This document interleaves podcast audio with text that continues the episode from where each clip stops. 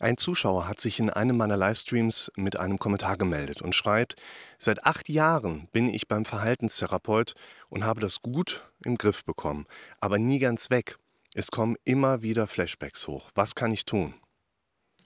Zum einen finde ich den Aspekt sehr spannend, dass jemand seit acht Jahren beim Therapeuten ist und gewisse Dinge noch nicht funktionieren. Und das sagt uns ja einiges über die vermeintlichen Hintergründe aus. Dass also entweder eine Symptomatik und Hintergrundgeschichte so gewaltig sein muss oder dass vielleicht die Umsetzbarkeit der Handlungsvorgaben oder Werkzeuge, die in der Therapie erarbeitet werden, noch zu gering ausgeprägt ist oder dass vielleicht in der Verhaltenstherapie gar nicht so viele Werkzeuge und Handlungsvorgaben für die Zeit zwischen den Sitzungen erklärt werden oder dass vielleicht der Therapeut auch gar nicht so sehr der richtige Ansprechpartner ist, um hier aufbauend noch die letzten Symptome dann für den Patienten loszuwerden. Meistens ist es ja doch immer eine Kombination aus verschiedenen Aspekten und sobald Menschen mit ins Spiel kommen und vor allen Dingen natürlich auch das automatische Denken durch uns, dessen wir uns in vielen Situationen gar nicht so bewusst sind, dass unser Gehirn uns ja die ganze Zeit im Autopiloten rumschickt, dann kann vielleicht auch der Therapeut gar nicht so viel auslösen und bewirken beim Patienten. Und der Patient hat aber das Gefühl, er kommt wegen des Therapeuten nicht weiter, dann drehst du dich auch die ganze Zeit nur im Kreis. Und insofern ist es schon eher eine Ausnahme, dass man über die lange Zeit eine Therapie eingeht, das müsst ihr euch natürlich dann auch so vorstellen, dass nachher nicht jede Woche ein bis zwei Termine stattfinden. Die Krankenkasse erstattet in der Regel auf den ersten Antrag hin nach den probatorischen Sitzungen nochmal 25 Sitzungen. Die streckt man als Kassentherapeut zum Ende dann auch nochmal ganz gerne, weil man da natürlich schon wieder Platz für die nächsten zwischendrin machen möchte. Und wenn dann der Patient und der Therapeut der da nochmal einen Fortführungsantrag schreiben muss. Also Kassentherapeuten haben unheimlich viel Schreibarbeit im Hintergrund. Dann können nochmal weitere Sitzungen durch die Krankenkasse auch freigegeben werden. Aber dann sagt die Krankenkasse auch irgendwann, was ist da los? Also, die sind ja auch nicht doof. Und acht Jahre ist schon echt eine lange Zeit. Da finden dann nachher wahrscheinlich Sitzungen nur noch in sehr großen Abständen statt und wahrscheinlich dann auch mit Pausen dazwischen. Das ist dann wiederum gar nicht so unüblich. Aber als Betroffener möchtest du ja gerne eine wirkliche Lösung haben. Es soll ja endlich mal weitergehen. Das finde ich ganz spannend, weil es gibt ja verschiedene Verfechter, was da draußen funktioniert und was vielleicht nicht. Und die einen sagen, es gibt Traumata, die sind dann im Körper und die kann man nur lösen, wenn man das auf körperlicher Ebene angeht. Es gibt andere, die gehen da vielleicht eher spirituell dran. Und, und, und. Tiefenpsychologisch, psychoanalytisch, verhaltenstherapeutisch, systemisch. Dann gibt es noch so ganz diffuse Sachen. Oder über irgendwas mit Quantenheilung und so thematisiert wird. Sobald man die Evidenz verlässt, also dass zumindest mal irgendein Wissenschaftler eine Studienlage darauf gesetzt hat, würde ich das Ganze als Betroffener schon sehr kritisch sehen. Und was man aber auch mit Sicherheit sagen kann, ist, dass es nicht die eine für jeden funktionierende Herangehensweise gilt. Das heißt, man muss sowieso schauen, wie funktioniert was bei jemandem.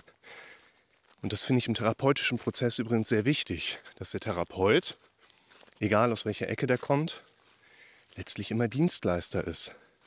Und als Dienstleister möchte ich flexibel sein, mich meinem Gegenüber anzupassen, mich meinem Gegenüber zu nähern, mich auf mein Gegenüber einzulassen.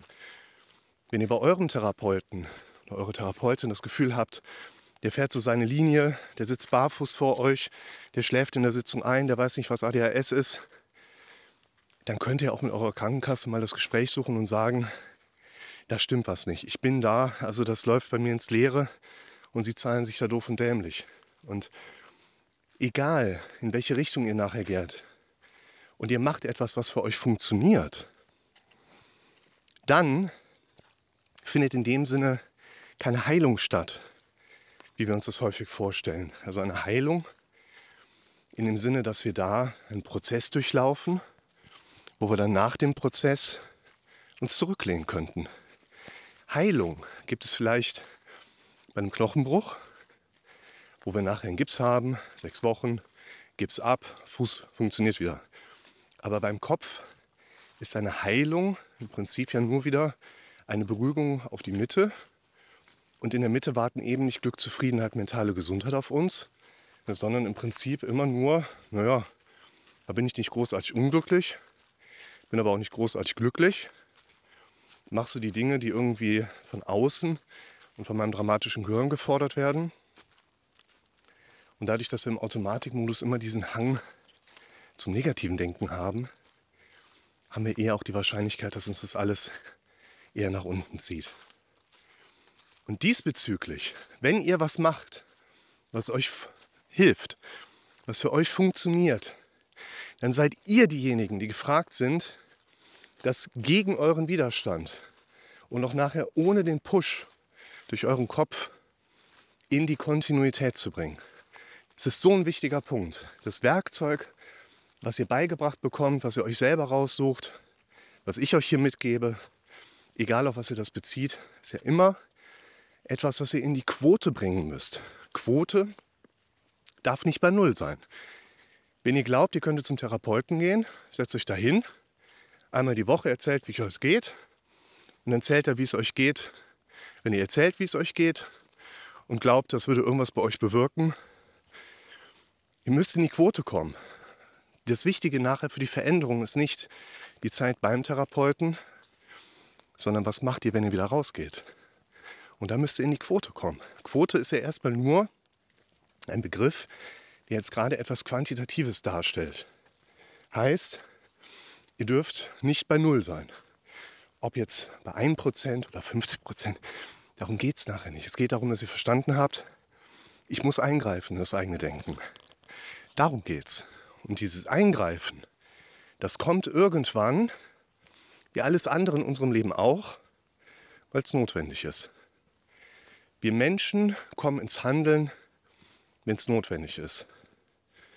Und wenn es nicht notwendig ist, weil wir was gemacht haben und uns geht es weniger schlecht,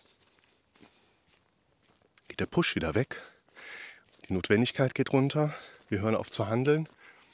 Die Symptome bleiben vielleicht übergangsweise kurz weg, aber kicken nachher irgendwann wieder rein, weil die ganze Sache, die die Symptome letztlich in mein Leben mit reingebracht hat, im Hintergrund die ganze Zeit weiter schwelen konnte. Und dann habt ihr nachher immer dieses,